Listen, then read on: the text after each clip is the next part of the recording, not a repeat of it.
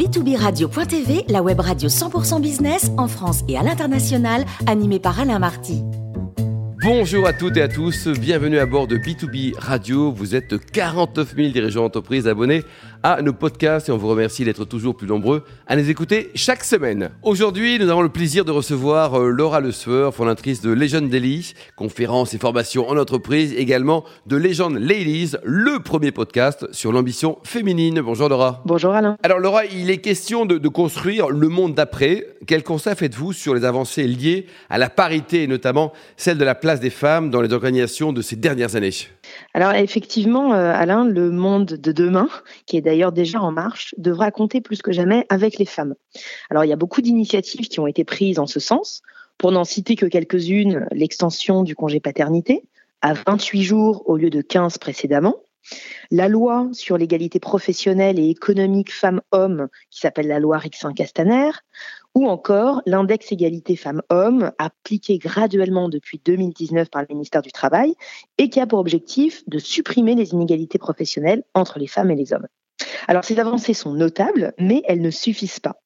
Il y a encore beaucoup de secteurs clés qui représentent de véritables cellules de pouvoir et d'avenir qui sont encore à la traîne.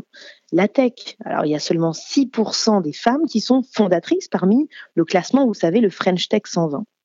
Et il y a moins de 30% de femmes dans les effectifs salariés au sein de la tech.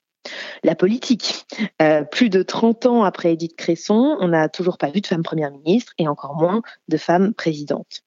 La science, qui était évidemment au cœur de l'actualité ces dernières années, vous avez seulement 14% de femmes qui sont chercheuses sur des postes académiques, alors qu'elles sont en moyenne plus diplômées. Cherchez l'erreur. Ou encore euh, le cinéma, qui est très important puisque c'est quand même une industrie qui va façonner nos représentations et notre imaginaire. On a encore moins de 25% de femmes réalisatrices.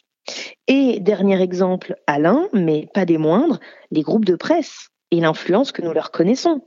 Euh, François Pinault, Xavier Niel, Arnaud Lagardère, j'ai envie de vous demander où sont les femmes.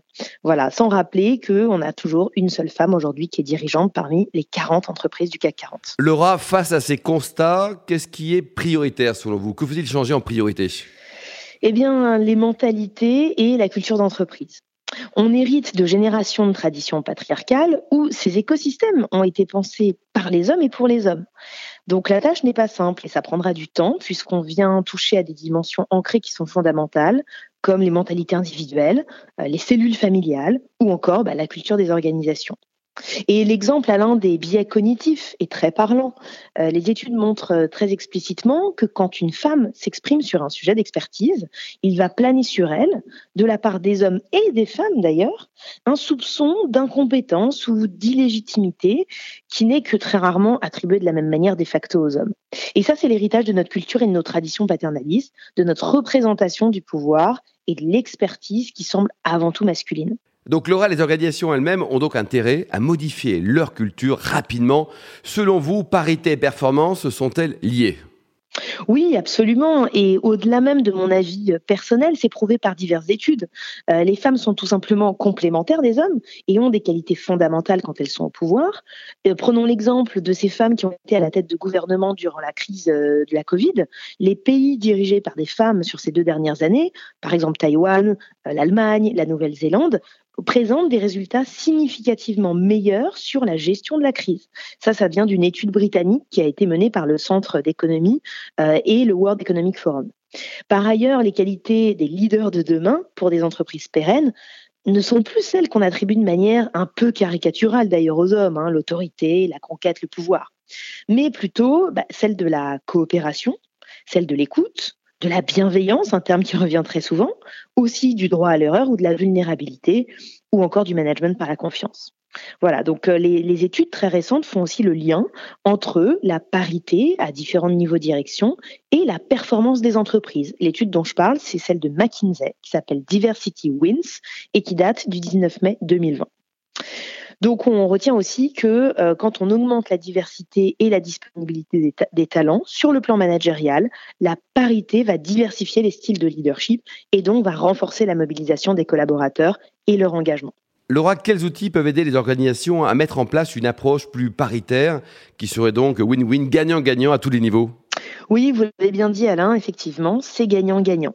Alors il y a beaucoup de pratiques à mettre en place, quels que soient les secteurs d'activité. Euh, ça va passer par de la sensibilisation, de l'information, de la formation et des outils concrets et simples à mettre en place. Laura, on va le rappeler, mais avec euh, les jeunes Daily, vous accompagnez les organisations sur ce sujet très sensible. Absolument. Alors les, demandes en ce sens nous ont amenés depuis l'année dernière à créer une formation sur mesure dédiée aux organisations à destination des femmes comme des hommes. Donc c'est un format euh, d'une heure trente ou bien d'une demi-journée qui va aborder le sujet lié au biais cognitif, aux complémentarités femmes-hommes et aux bonnes pratiques à mettre en place pour faire de l'entreprise un écosystème plus inclusif, plus égalitaire, plus paritaire et donc plus performant. Et pour y avoir accès, il suffit de faire une demande sur le site de legenddaily.fr. Merci beaucoup Laura Le pour ce billet du beurre. Je rappelle que nous avons l'immense plaisir de vous retrouver régulièrement à bord de B2B Radio.